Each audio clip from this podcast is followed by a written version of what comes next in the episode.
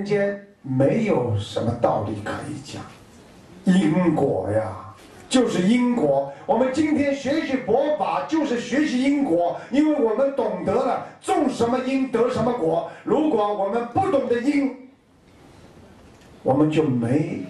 就永远会长受这种恶果，所以我们必须明白我们种什么因。所以菩萨为因，众生为果。菩萨是没有在做这件事情之前，菩萨已经考虑到我会得什么果，而众生是我做了再说，然后结果来了，关进去了，枪毙了，那个时候才害怕。